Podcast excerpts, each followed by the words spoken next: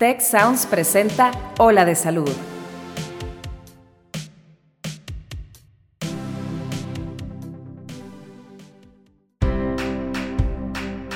Esto es Ola de Salud. Yo soy Marcela Toscano y aquí comienza tu ruta de bienestar.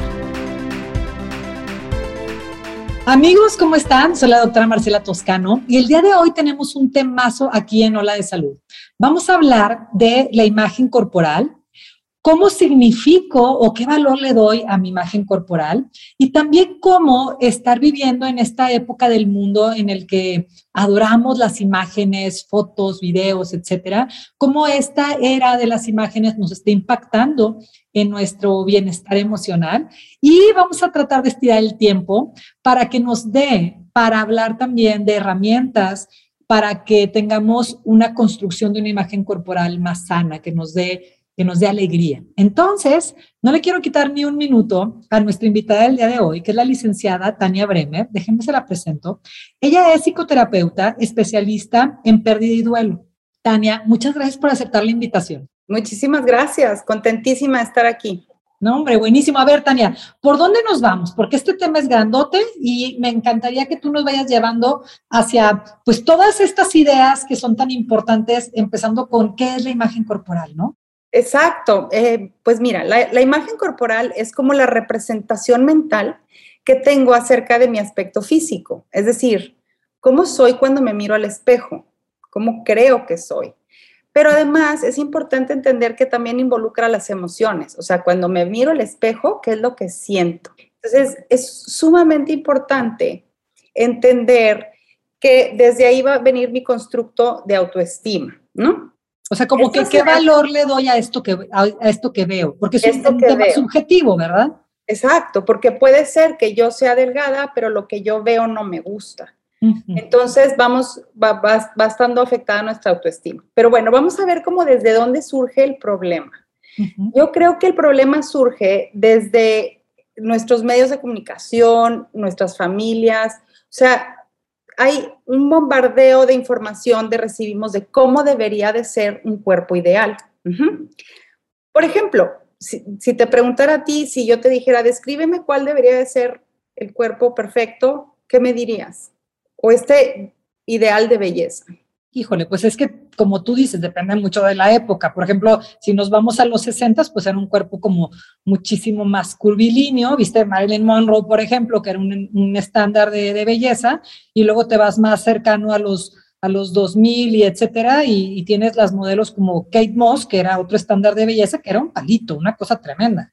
Exacto. Entonces vemos que este ideal de belleza va cambiando con el tiempo. Entonces realmente está como eh, lejos de lo que es la realidad. Estábamos hablando ahorita también que, viene desde pues, el Internet, la televisión, ahora que la gente está conectada todo el tiempo a sus redes y está siendo bombardeada por esta, todas estas imágenes de cómo debería de ser esta figura ideal en esta época, ¿no? Entonces, pues la gente me diría, pues tiene que ser delgado, alto, este... Sí, ahorita está como de moda súper, súper fit, entonces hay que estar marcado, pero no tanto. Y bueno, si hiciéramos un ejercicio, a la gente que nos está oyendo, pues probablemente me daría un montón de, de, de cómo debería de ser este cuerpo, ¿no? Entonces, yo les pregunto, ¿y qué tanto se parece ese cuerpo realmente a la mayoría de los cuerpos?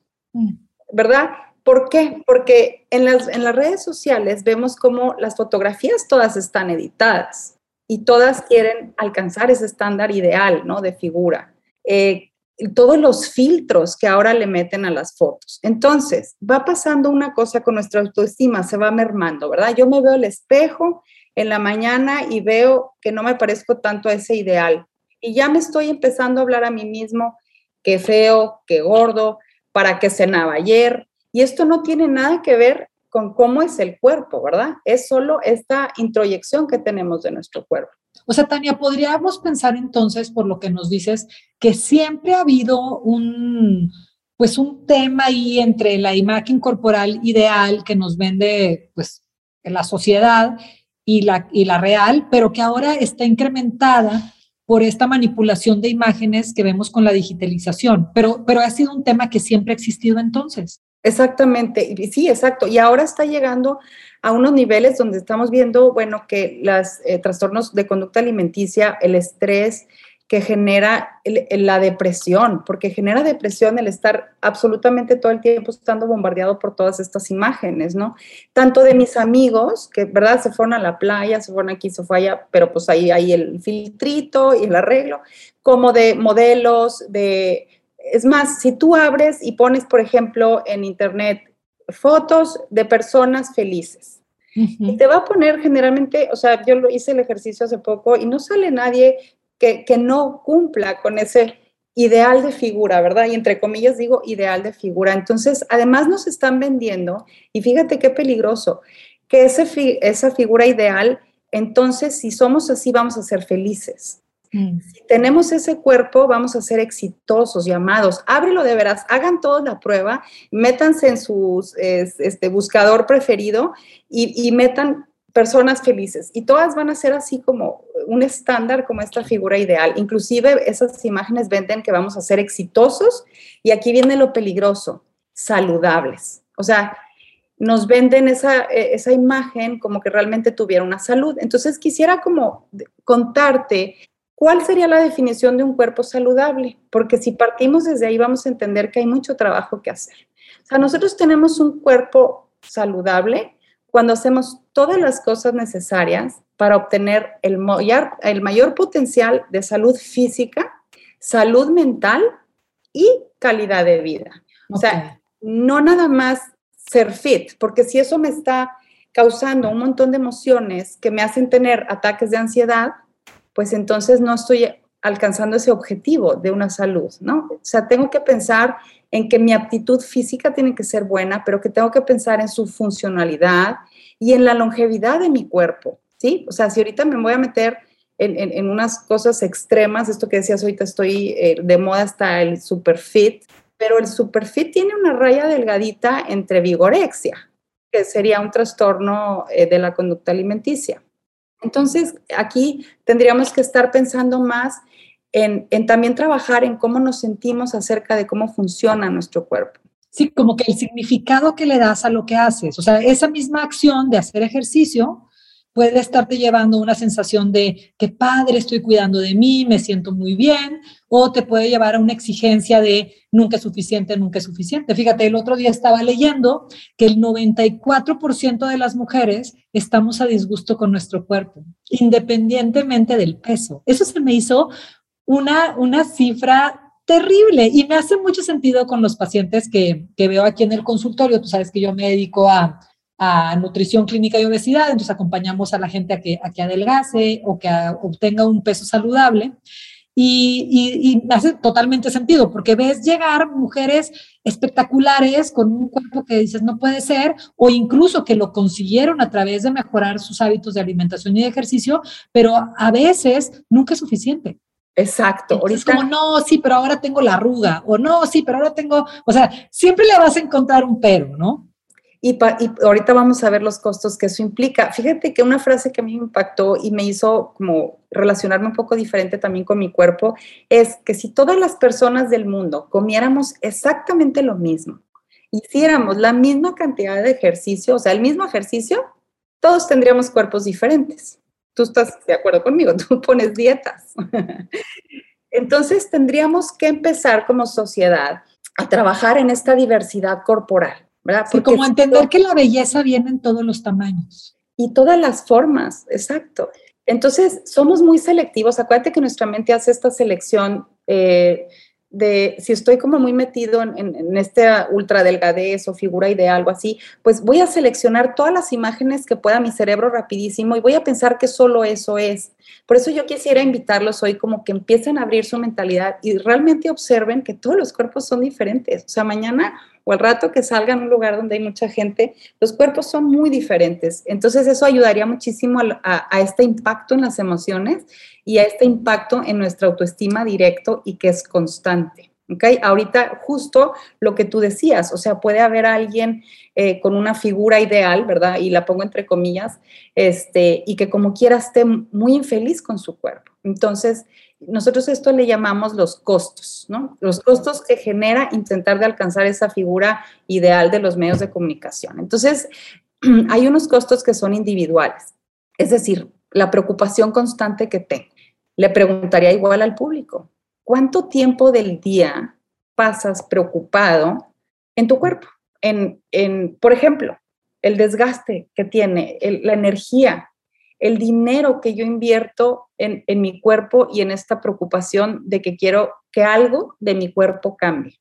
O sea, la diferencia entre preocupación y ocupación. O sea, en cuánto te preocupas y en cuánto te ocupas. Exacto, pero además genera desgaste emocional. Por ejemplo, te voy a poner un ejemplo eh, y todos vamos a entender esta. La reunión de la generación de prepa, ¿no? Y ya, pues ya algunos ya tenemos más años que pasamos por ahí. Y en vez de estar felices y emocionados de que vamos a ver a nuestros amigos, la primer preocupación es cómo me voy a ver, que no me vea mal, que me vea lo más delgado, sin arrugas, en fin, ¿no? O sea, este, o al revés, digamos una boda, en vez de, tengo una boda, inmediatamente la preocupación de las mujeres es no me queda el vestido, no se me ve bien. Entonces, gastamos mucha energía y mucho tiempo en estar preocupados más que estar disfrutando de que realmente vamos a un gran evento. Claro, y comprando un vestido de una talla dos menos de la que eres, para estar sufriendo por entrar en él, oye, pues no, no estaría más fácil comprar el que sí nos queda y ir felices, ¿no? Exacto, sentirnos felices en nuestro cuerpo.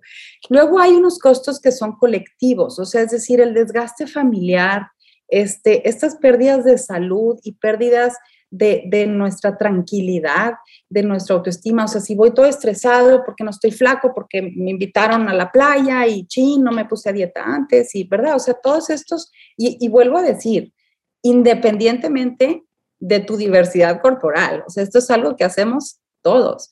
Entonces, este, estos costos colectivos pues influyen, por ejemplo, en, lo que yo les decía ahorita, el desgaste familiar, es decir, pues voy discutiendo con mi familia porque estoy molesto, pero porque estoy molesto con mi autoimagen, con mi cuerpo, con, con, que yo no estoy como la modelo fulana de tal, ¿verdad? Y eso no, es nada más, digo, lo hemos dirigido un poco hacia el peso, pero como decías, también tiene que ver con, con la edad. Como que ahora también hay un culto a la, a la eterna juventud y, y, de repente ves gente que ya se le pasó la mano de, de cirugías con tal de mantenerse joven, que ya termina hasta viéndose peor, ¿no? Que, tiene también que ver con lo mismo de la imagen corporal, no es nada más el tamaño del cuerpo, sino es estar cómodo también con, con tu edad y con tus arrugas y con tu todo. ¿Qué diferencia? O sea, ¿cuál es la línea, Tania? Porque qué difícil es no polarizarse, ¿no? ¿Cuál es la línea que nos divide entre, entre sí motivarnos a, a, regresar a un peso saludable, a, a, modificar, ¿por qué no? Inclusive tu, tu, talla corporal, si te subiste muchísimo de peso y ese peso te está afectando en la salud, inclusive en la autoestima, ¿cuál es la línea que nos divide entre esa motivación a modificar sanamente nuestra imagen corporal, nuestra, nuestra no, nuestra imagen, sino nuestra estructura corporal y dónde ya te estás metiendo en, en temas de daño en la autoimagen. O sea, no es el tamaño, sino la imagen. O sea, ¿cuál es la línea que nos divide ahí? Fíjate que cuando hablamos de una imagen corporal positiva, estamos hablando de que tenemos que tener una percepción clara y real, esa es la palabra clave, real sobre nuestro cuerpo. O sea, es decir, pues yo quizás nunca vaya a tener unas piernas flaquísimas, porque nunca, nunca han sido así. En cambio, tengo que aprender cómo amar mis piernas como son, por darte un ejemplo. Este, es cuando somos capaces de valorar realmente y apreciar nuestro cuerpo, independientemente del tamaño, ¿sí? Y ser conscientes que mi cuerpo es único y que, y que solo es una parte del conjunto de yo como persona. O sea, mi cuerpo no soy yo, este, hay una frase maravillosa que dice, el cuerpo solo es lo que transporta la maravilla que soy. Esta frase me ah, gusta mucho. me encanta. Entonces, sí, exacto. Creo que empezar por cómo nos hablamos a nosotros mismos todo el tiempo pudiera ayudarnos a esa línea que tú dices, es delgadita, ¿no? Entre que sí me cuido, no puedo tener sobrepeso, no quiero estar enfermo, este, pero y el otro lado, ¿no? Que es esta preocupación constante de que mi cuerpo no es adecuado porque no se parece a todo lo que hemos estado hablando. Entonces, esto le llamamos el Fat Talk, que es otra invitación que quisiera hacer, de que todos empecemos a reducir este Fat Talk interno. Y si luego ¿Qué es el Fat Talk? Mira, es cuando hablamos mal de nuestro cuerpo, de nuestra forma este, y de nuestra condición física. Tú ves una reunión, Marcela, y de verdad los invito a todos a observar. No hay una sola reunión que no acabe en donde alguien tenga que decir algo sobre una dieta, sobre el cuerpo, eh, sobre algo que no es adecuado de su condición física, es impresionante si lo empiezan a observar. Y esto afecta muy negativamente a la forma en cómo nos sentimos con nosotros mismos. empezamos, como te decía al principio, en el espejo en la mañana yo. Luego voy preocupada todo el día porque no sé qué me voy a poner en la reunión. Y luego además voy a la junta y todo el mundo está hablando de la dieta, del cuerpo, de que fue a hacer 10 kilómetros de ejercicio. Entonces también empieza a haber como más presión y depresión, yo lo podría llamar. Y eso está ya entonces más cerca, ¿verdad?, a, iniciar algún trastorno alimenticio. Es una pérdida constante de tiempo, de energía, de... Entonces, este, por ejemplo, frases que podrían incluir el fat talk es, ay, estoy muy gordo. Y esto lo dice gente delgada, a ti te ha tocado. Sí, claro, claro. Este, o eh, el, el, ay, quisiera estar tan flaco como tú, ¿verdad? Entonces siempre estamos como maltratando y machacando con estos comentarios a nuestra figura y nuestro peso. Eh, y aquí hay algo bien sutil que es importante entender. A veces este fat talk también es al revés, es decir, cuando alguien bajó de peso, la gente le dice, te ves increíble, ¿cuánto peso has perdido? Y esto empieza a alimentar otra vez el ciclo este negativo de que solo soy querido, aceptado, exitoso, sí soy como esta figura ideal. O sea, que podríamos aprender a ser un poquito más respetos, respetuosos al dirigirnos al tema del, del, peso del otro. O sea, solo si el otro te pregunta, oye, ¿cómo me veo? Ah, oye, pues te ves muy bien, pero no andar ahí haciéndole mención de qué flaco o qué repuestito estás. O sea, como que es una, es una línea de falta de respeto, tal vez. sí, somos una cultura que hablamos mucho del cuerpo de los demás y del nuestro propio y que siempre lo estamos tratando mal, ¿no? O sea, esta imagen corporal negativa, por así decirlo, sería que nos sentimos insatisfechos y mal con nosotros mismos. Oye, Tania, y también otras como cosas que los papás hacemos como sin querer o queriendo, como, ay, mijita, así de gorda nadie te va a querer. O, o, ay, deberías enflacar para que te pele el chavito que te, que te pretende, o a los niños, porque ahorita, pues ah, creo que ahora se ha igualado un poco esa preocupación sobre el cuerpo, tanto en mujeres como en hombres, también pues por el mismo tema de, de, de que estamos obsesionados con las imágenes.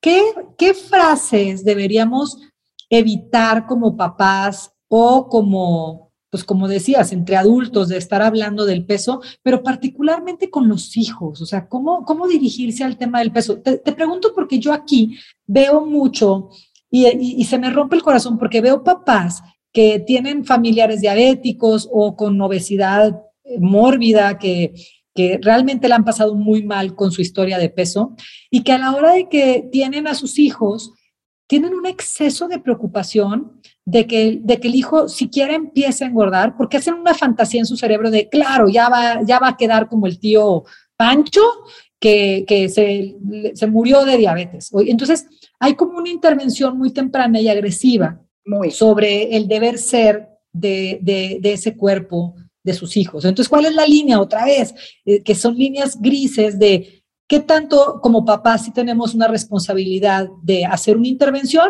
o no nos corresponden. O a qué edad sí, sí te corresponde intervenir y a qué edad no. También llevar niños muy chicos a, que adelgacen cuando ni siquiera tienen tema, híjole, no sé, también eso me rompe el corazón. A mí también, Marcela, y crea muchos problemas. Tú cuando, cuando das un curso de, trabajar con esta imagen corporal y, y, y, la gente le preguntas cuándo fue la primera vez que oyó algo negativo sobre su cuerpo y te digo, es gente de todos los tamaños, de todos los pesos, o sea, no importa, hombres, mujeres, todos te refieren a la infancia, la mayoría hablan de sus papás, este, de, ah, pues cuando yo tenía esta edad, mi mamá me dijo que ya no comiera más galletas, o, o ahorita los ejemplos que pusiste, ¿no? Entonces, creo que lo que le debemos enseñar a nuestros hijos es eso, que, o sea, esta parte de que su cuerpo es importante porque queremos que sea físicamente saludable, pero queremos que sea funcional. Entonces, claro, si yo hago unas dietas loquísimas, pues no va a ser funcional, tampoco va a ser longevo.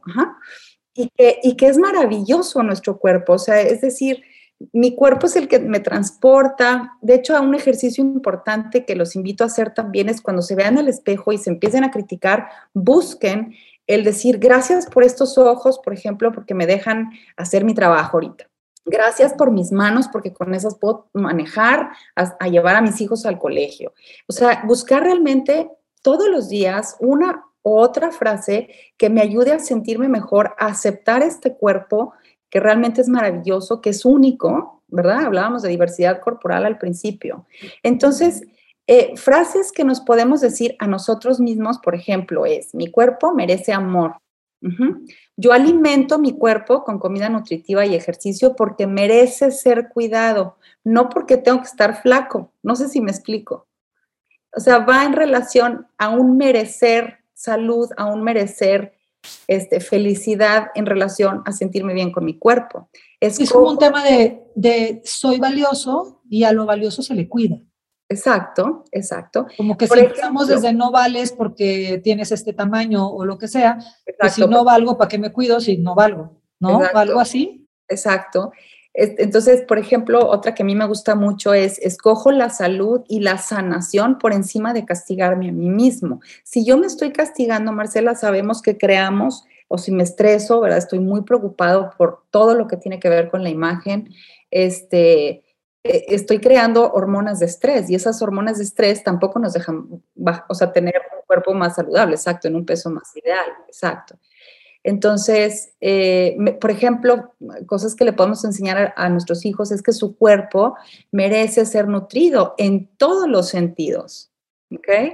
O sea, no es porque dieta suena más a privación. En cambio, si yo le digo que vamos a hacer algo para estar todos muy nutridos, y también nutrirnos en el sentido amoroso, de autoestima, ¿verdad? Entonces esto ya no se ve como una pérdida. Mm. Eh, el tema de la pérdida, exacto. Entonces, en conclusión es que siempre estamos como sintiéndonos culpables, que no somos suficiente, ¿verdad? Y desperdiciamos muchísimo tiempo con todas estas ideas eh, y frases que nos decimos a nosotros mismos. Entonces, es como poner atención en esta forma en la que nos hablamos a nosotros mismos y, por supuesto, en la que les hablamos a, nuestros hijos o a nuestros compañeros o a las personas con las que convivimos, porque creo que incluso, aunque no tuvieras esta, esta indiscreción de hablar del peso de los demás, la forma en la que te hablas a ti mismo, pues tiene testigos. No sé, estoy pensando en los papás este, que a lo mejor no le dices nada a tus hijos, pero si tú todo el tiempo estás diciendo, ay, estoy bien gorda, ay, me choco, guácalas, guácalas mis piernas, guácalas mis brazos, pues yo creo que también el hijo que es testigo de, esa, de esas frases, que son no para él, pero las internaliza, es como que, ah, si engordo, guácalas, si engordo no me gusto, si engordo mi mamá no me va a querer porque pues a ella no le gustan los gordos, por ejemplo, ¿no? Entonces hay que tener como mucho cuidado con esa forma en la que nos hablamos y en la que nos dirigimos a los demás. ¿Con qué te gustaría, Tania? Ese es un tema que se me hace como bien importante y estoy segura que las personas que nos están acompañando en este momento y que nos están escuchando probablemente resuenen con, con muchas de las cosas que nos has dicho el día de hoy. Me gustaría que los dejaras o que nos dejaras con algunas eh, ideas muy puntuales que nos podamos llevar a casa para trabajar en ellas, tanto con nosotros como para con los demás, para formar esta imagen corporal positiva. Exacto, pues creo que tú tocaste eh, uno de los más importantes, es que hay que educar con el ejemplo, ¿no? O sea, vamos a inculcar hábitos alimenticios saludables, pero siendo primero nosotros en seguirlos, ¿no? Eh, y fomentar la salud desde la infancia, pero eh, no tanto como con la dieta, sino lo que hablábamos ahorita, ¿no? O sea, que sea un, tema de merezco, mi cuerpo merece lo mejor del mundo, o sea, que entonces es calidad de vida, es autoestima, ¿no? Eh, tenemos que transmitir el concepto de belleza basado en salud y en cuidado personal. Ese es como súper básico, o sea, no podemos basar la belleza o nuestra valía en algo estético o en cosas de modas, que ya vimos al principio que pasan, ¿no? Y que van cambiando, y porque creamos heridas muy profundas desde la imagen si no transmitimos este concepto. Y, tú lo acabas de decir, lo transmitimos muchísimas veces como muy sutilmente a través de lo que yo digo de mí misma, de mi cuerpo. Hay un video en YouTube buenísimo. Entrevistan a puras niñas pequeñas y les dicen qué es lo que no les gusta de su cuerpo y las niñas ya explican, ¿no? Luego entran las mamás y explican exactamente lo mismo y cuando les enseñan a las mamás el video de las niñas, pues todas empiezan a llorar porque las pequeñitas están criticando exactamente lo mismo que oyen, ¿no? Entonces hay que vigilar lo que decimos, lo que hacemos, hay que ser congruentes. Y desde las muy etapas tempranas de la infancia, eh, debemos de reconocer sus capacidades, eh, ¿verdad? O sea, que se conozcan mejor a, sí mismos y, que realmente esta parte y todos estos comentarios que hacemos acerca del cuerpo y de la imagen no son ellos, ¿no? O sea, el, ser único que eres, pues tu cuerpo solo es una parte, pero que aparte es un cuerpo maravilloso que te deja hacer mil cosas, te deja saltar, correr, este, aprender, ¿no? Ay, Tania, pues muchísimas gracias. Me, me, me encanta que hayamos tocado este tema. Te agradezco mucho que estés aquí en, en Ola de Salud y sobre todo, pues que nos dejas, gracias a estas reflexiones finales y a estas frases que nos compartiste, que nos dejas claro que, amigos, si tenemos una imagen eh, corporal que por lo pronto es negativa, si lo reconoces o lo ves en ti, pues ya te diste cuenta que la podemos transformar con trabajo y pues dándole, dándole este trabajo personal, dándonos amor y buscando apoyo con los especialistas, podemos transformar esa imagen corporal en una que sea positiva y que nos llene de bienestar. Tania, muchísimas gracias por tu tiempo. Gracias por estar aquí de verdad. Pues muchísimas gracias, sí, fue un placer. No, hombre, al contrario. Y amigos, pues con esto cerramos, se nos acabó el tiempo. Em, como les digo, pongan atención en la forma en la que hablamos, pongamos atención en la forma en la que nos dirigimos unos a otros y si necesitas, o sea, si consideras que necesitas apoyo, apóyate en un especialista como la licenciada, licenciada Tania Bremer. Con esto nos despedimos y nos escuchamos muy pronto aquí en Ola de Salud. Yo soy la doctora Marcela Toscano. Les deseo un excelente día. Cuida tu mente. Los expertos del TEC de Monterrey brindan herramientas y consejos para potenciar una vida positiva. ¿Por qué nos es tan difícil a veces perdonar? Un programa con ejercicios y rutinas para ayudarnos a cultivar una vida plena. El perdón es una elección. Escúchalo en Spotify, Apple Podcast y Google Podcast. Muchas gracias al equipo de Tech Salud, el sistema de salud del Tecnológico de Monterrey y al equipo de Tech Sounds productor ejecutivo de Tech Sounds, Miguel Mejía. Asistentes de producción, María Guadalupe Monroy y Marcela Amezquita. Productores de Ola de Salud, Melissa Hinojosa, Nora Morales y Fernando Zamora. Diseño, Ángel Gómez y Daniela Solís. Postproducción, Max Pérez, Marcelo Segura y Sergio Chávez. Te invitamos a escuchar el siguiente episodio de Ola de Salud y el resto de los programas de Tech Sounds en los canales de tu preferencia.